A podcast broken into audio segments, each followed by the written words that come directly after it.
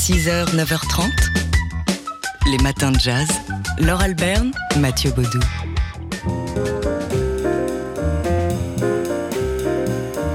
Bon, c'est un blind test, mais vous avez déjà gagné à la première seconde. Vous avez, j'en suis sûr, reconnu euh, un grand classique, le Cantaloupe Island, du pianiste Herbie Hancock. Et si on vous fait écouter Herbie Hancock à 9h22 ce matin, bah, c'est parce qu'il y a un événement autour du pianiste aujourd'hui en région parisienne. Herbie est dans la place, il est à Paris et il Ah, sera si ça se en trouve, il concert nous écoute, Mathieu. ce soir dans le cadre du festival Jazz à la Défense, concert euh, qui devrait débuter vers 21h35 sous un ciel plutôt dégagé, sans pluie. C'est important parce que c'est un concert en plein air sur l'esplanade de la Défense, un concert en plein air et gratuit. Alors ce soir, il sera en quintette avec Terence Blanchard à la trompette, euh, James Janus à la basse, avec Lionel Loueke à la Oh là guitare là. et, oui, et Justin Tyson à la batterie. Euh, donc et vous, et vous dans le public. Et c'est important. Écoutez. on, on the stage, you you have the Sur scène, il y a le public and, évidemment, um, you have the the, the larger ambiance. cette ambiance plus And- large. and being in the, in the moment, Et puis c'est le fait d'être euh, dans le présent. Moi je viens du jazz donc c'est important. Et le public that- that- fait partie intégrante du processus become- de création. They become part of the creative process. Voilà, donc vous êtes important, vous le public d'Herbie Hancock et vous en l'occurrence le public de la Défense Jazz Festival. Donc allez créer avec Herbie Hancock ce soir à 21h35 sur l'esplanade euh, de la Défense. Herbie Hancock en concert, en plein air et gratuit. Le festival qui se déroule jusqu'à dimanche soir hein, avec euh, en soirée de clôture un concert d'Ibrahim Malouf. 6h, 9h30. Les matins de jazz. Laure Alberne, Mathieu Baudou.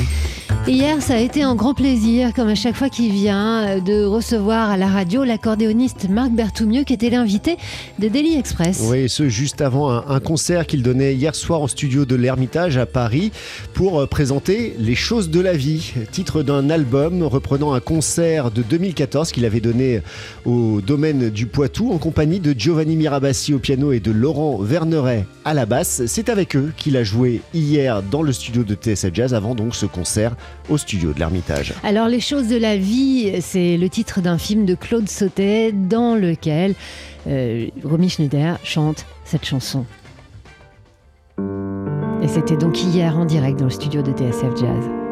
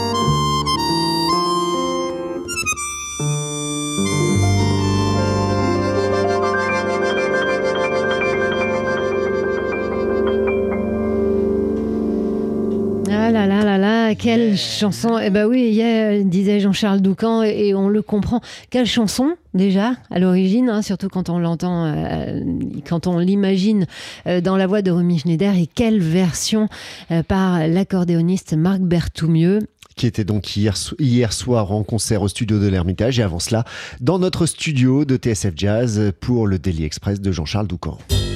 6h, 9h30, les matins de jazz. Laure Alberne, Mathieu Baudou.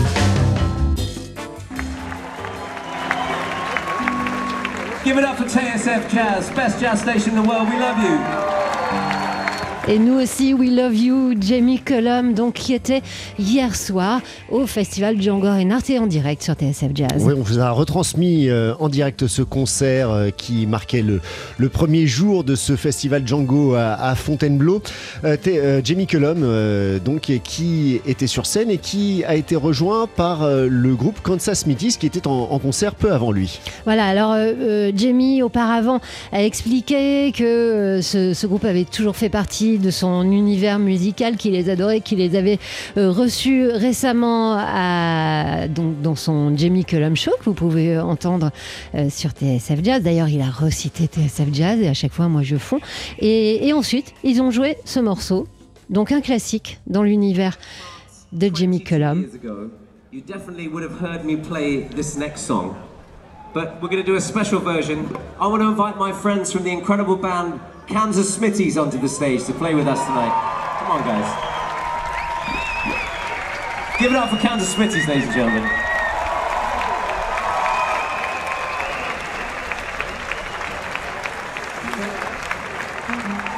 So, I don't know whether you know, but my radio show on the BBC also goes out on TSF Jazz once a week and I love to feature bands uh, that I know and love, and this is one of the, the great bands that I love of, of, modern times. I'm so glad a lot of you got to hear them this evening. Um, we're going to play a song I've been singing since I was 16 years old, and it's Nothing by the Spice Girls, okay? No rehearsal, this will be fine, it's jazz. Donc vous avez compris, hein, c'est un morceau que Jamie connaît depuis ses 16 ans, mais c'est pas un morceau des Spice Girls. Le voici ici sur la scène hier soir, la scène Django de Fontainebleau avec les Kansas Smithies. C'était en direct sur TSF Jazz.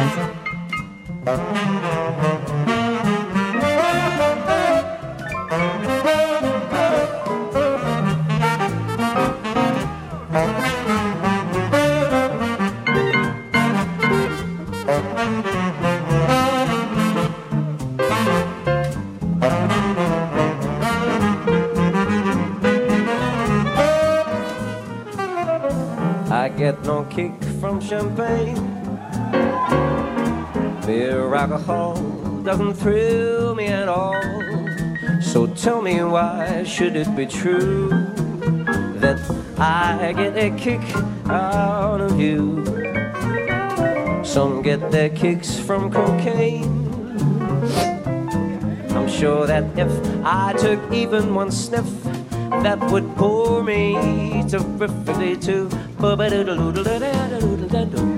I get a kick out of you. I get a kick every time I see you standing there before me. I get a kick, though it's clear to me that you obviously do not adore me. I get no kick in a plane. Flying too high with some girl in the sky is my idea of nothing to do. Then I get a kick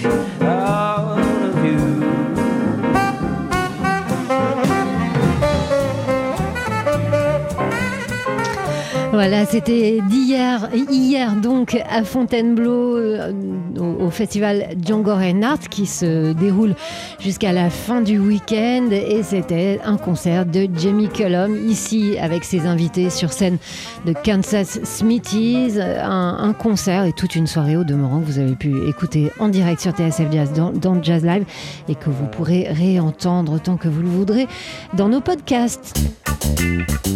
6h, 9h30, les matins de jazz. Laure Alberne, Mathieu Baudou. Du jazz à la télé, on est toujours content quand il y a du jazz à la télé, à un moment parfois où on, ne s'y attend pas. En l'occurrence, ce sera dimanche soir sur la chaîne LCP. Oui, avec euh, le Rambobina Jazz Club numéro 2. C'est Rambobina, c'est cette émission animée par Patrick Cohen et qui se plonge donc dans les archives de l'INA. Il nous avait déjà gratifié d'un spécial jazz il y a quelques mois. Voici le deuxième numéro avec comme invité Frédéric Goati, Charles Berling et Richard Poirot. Richard Poirot, c'est euh, le monsieur euh, qui va fouiller dans les archives de l'INA et qui raconte plein d'histoires fabuleuses. Il annoncera d'ailleurs un scoop autour de Nina Simone, mais je vous laisse découvrir l'émission.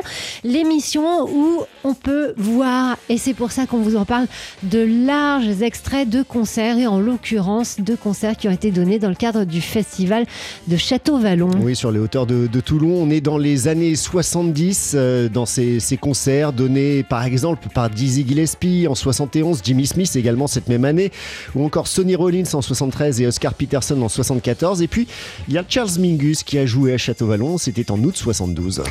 Et Charles Mingus qui est particulièrement, euh, alors on va pas dire quand même joyeux, il faut pas exagérer, c'est quand même Mingus, mais enfin qui est disons assez ouvert, même si au début du concert où il joue de la contrebasse, il s'énerve un, petit peu, enfin tranquillement, il s'énerve à sa manière contre un spectateur, vous allez voir c'est assez drôle. Ça fait rire le public en tout cas. C'est les tout débuts du concert, une longue introduction en contrebasse, en solo contrebasse sachant que ces concerts étaient retransmis à l'époque en direct sur la deuxième chaîne de télévision avec André Francis au commentaire. La voix du jazz de l'époque. Hein. Alors vous entendez, ça rigole pas mal dans le public.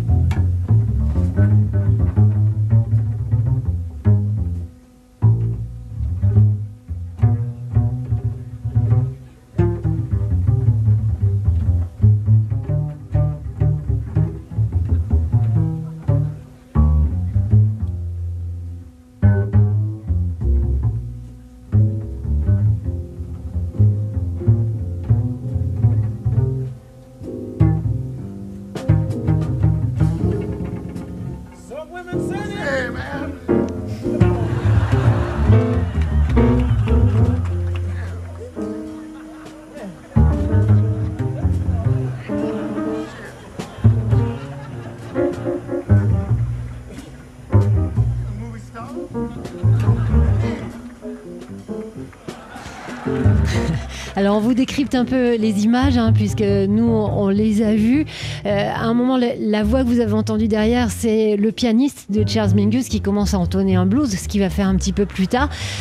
À ce moment-là, visiblement, quelqu'un réagit dans le public.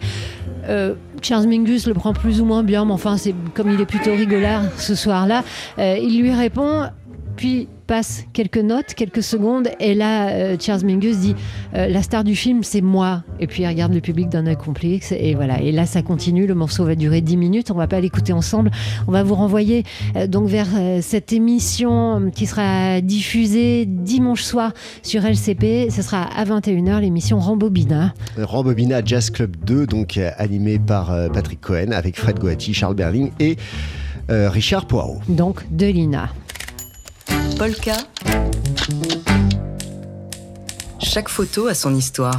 C'est vendredi, on parle photo dans les matins de jazz avec comme chaque vendredi, Dimitri Beck de Polka Magazine. Et aujourd'hui, Dimitri euh, sort le nouveau numéro de Polka Magazine qui fait mentir ce qu'on racontait tout à l'heure dans les journaux, euh, puisqu'il fait sa une sur l'Ukraine avec cette photo, symbole de l'exode des Ukrainiens.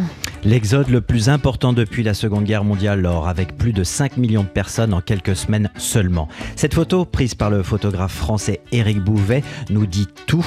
Sa légende nous dit tant. Nous sommes le 5 mars à la gare de Kiev. Une foule immense évolue, sans bousculade ni panique. Des milliers de personnes, surtout des femmes et des enfants, fuient le pays. Au bout d'un des quais, devant le dernier wagon aux couleurs de l'Ukraine, eh bien, il y a un père qui parle avec sa famille sur son téléphone portable. Ce père pose sa main euh, sur la vitre du train. De l'autre côté, à l'intérieur du wagon, en transparence, on aperçoit une petite main d'enfant. Il dit au revoir à sa famille, ce père. Le père repart seul en remontant les voies ferrées, les yeux en pleurs et il dit au photographe Peut-être que je ne reverrai jamais mon fils. Cette photo est issue d'un long reportage de plus de deux mois réalisé par Éric Bouvet pour Polka que l'on retrouve dans notre dernier numéro sur 14 pages. L'exode, les séparations des familles, les destructions, les enquêtes policières sur les crimes de guerre, mais aussi la mobilisation de toute une population, qu'elle soit civile ou celle des groupes paramilitaires, eh bien ils sont tous engagés derrière le président Volodymyr Zelensky. Alors il est indispensable d'être là pour témoigner, faire le récit de cette guerre. Les photos des reporters comme Éric Bouvet sont autant de preuves, d'éléments factuels, des bribes de vérité pour lutter contre la désinformation, contre les fake news comme on a l'habitude de dire, et la propagande russe. D'Alain Alain Genetsar, d'ailleurs, dédie son éditorial à la mémoire des journalistes et photographes tombés en Ukraine. Déjà huit, dont l'un, le dernier, Frédéric Leclerc-Imov de BFM TV, qui a été tué le 30 mai dernier. Et d'ailleurs, Alain Genetsar, qui est le directeur de Polka, euh, prend un engagement auprès de vos lecteurs, celui de retourner en Ukraine. Oui, retourner en Ukraine pour continuer à publier d'autres photos, d'autres reportages, alors que ce soit par Eric Bouvet ou d'autres photographes. Il est important de ne pas laisser tomber l'Ukraine, de continuer à raconter cette guerre qui nous concerne tous. Dans la presse, on parle souvent du droit de suite pour suivre une information, son déroulement et son évolution. Là, il s'agit plus encore d'un devoir de suite qui s'impose à nous tous. Le danger, c'est en effet cette lassitude dont vous parliez, Mathieu, dans votre journal. Eh bien, nous, on décide de continuer à publier parce que la guerre est là, elle est toujours là. Alors, aux photographes de prendre les images importantes, essentielles, à nous, les journalistes, et, et à Polka en particulier, de raconter ces histoires et de les partager avec vous. La mort d'un homme est une tragédie, la mort d'un millier d'hommes est une statistique, disait cyniquement Joseph Saline à l'époque. Eh bien, aujourd'hui, nous, nous devons continuer de parler de toutes ces tragédies individuelles du quotidien pour qu'elles ne soient pas déshumanisées. Nous allons donc continuer à aller en Ukraine, y retourner, c'est notre engagement. Alors, si vous voulez en savoir davantage, il y a un documentaire qu'on peut voir sur LCP, Ukraine, des photographes dans la guerre, avec la participation donc d'Éric Bouvet qui signe la photo qui fait la une du nouveau numéro de Polka Magazine, euh, donc chez euh, votre kiosquier préféré dès aujourd'hui. Polka. Chaque photo a son histoire. Alors c'est un rituel le vendredi matin, on parle euh, jazz, on parle photo euh, dans les matins de jazz, on parle photojournalisme en l'occurrence avec vous Dimitri Beck de Polka Magazine. Et des expositions. On va commencer par Mais oui, pour passage, notre week-end. Absolument. Passage de Claudine Doury et Jérôme Blin au lieu de la photographie, c'est à Lorient. De la péninsule ukrainienne, et oui ça continue, aux campagnes françaises, les deux photographes nous plongent au cours, au cœur d'une adolescence en pleine ébullition. Alors on a des chevelures d'un blond doré qui se mêlent au ton pastel de bâtiments désaffectés, le bleu profond des uniformes et des jeans troués. Tout ça, c'est un mélange plein de contrastes. C'est une vraie réflexion euh, sur les identités, sur la jeunesse, le désir, les désirs, les jeux des apparences. Donc cette exposition Passage explore une période d'intenses émotions tout en douceur et empathie de la part des deux artistes. Un petit rappel pour ce dernier week-end, euh, pour voir le travail euh, qui s'appelle Les Rochers Fauves sur l'île grecque d'Amorgos. Et oui, un petit voyage euh, loin de là et un peu au calme. C'est un travail, très beau travail de Clément Chapillon. C'est à retrouver à la galerie, à la Factory Polka. Et donc on y peut y retrouver aussi ce, ce, très beau travail poétique, beau, inspirant, vraiment envoûtant qui nous a offert avec deux autres expositions, cette fois-ci à la galerie. Donc une de Janine Niepce au Bonheur des Dames et Movie Theaters de deux photographes, Yves Marchand et Romain Meffre. Ça, c'est ce qu'on peut retrouver dans le nouveau numéro de Polka Magazine, puisque c'est aujourd'hui qui sort dans nos kiosques le, numéro 57 qui fait sa une euh, sur l'Ukraine. Mais il est aussi question de jazz, Dimitri, avec euh, un focus sur le photographe de jazz Jean-Pierre Leloir. Et oui, alors nous, nous sommes trois, mais c'est le matin et on est habitué au petit café croissant quelquefois. Eh bien, vous, c'est une toute autre photo que vous allez découvrir en ouverture de ce, de, dans ce sujet, dans ce dernier numéro. C'est cette grande photo, une des plus connues hein, de Jean-Pierre Leloir, c'est-à-dire autour attablé dans une ambiance en enfumé avec paquet de clopes et bière sur la table autour des, des, micros. Il y a trois fameux personnages. Eh bien, ces trois personnages, ce sont Jacques Brel, Léo Ferré et Georges Brassens. C'était lors d'une rencontre radiophonique un jour de janvier 1969. Et eh bien, voilà, cette photo qui a fait la couverture du magazine Rock and Folk euh, un mois après. Cette photo prise par Jean-Pierre Leloir, vous la retrouvez avec plein d'autres. Tout un récit photographique sur le jazz. C'était Jean-Pierre Leloir est très connu pour avoir euh, fréquenté, écumé toutes les salles de concert et les clubs de jazz euh, parisiens et d'ailleurs, mais aussi un grand mélomane puisqu'il s'intéressait à toutes les musiques euh, et en particulier américaines, françaises, alors de Bob Marley, Tina Turner, Jim Morrison, les Beatles, les Rolling Stones. Voilà, c'est vraiment ce grand photographe à la fois de jazz et grand photographe de musique que l'on retrouve dans ce dernier numéro. Euh, je rappelle euh, aux deux trois auditeurs à qui je n'ai pas encore dit que vous avez fait une sélection de ces photos, donc en, l'occurrence les photos jazz de l'expo que vous présentez euh, et qu'on pourra voir le week-end prochain à Chantilly dans le cadre du premier TSF Jazz Chantilly Festival. Polka.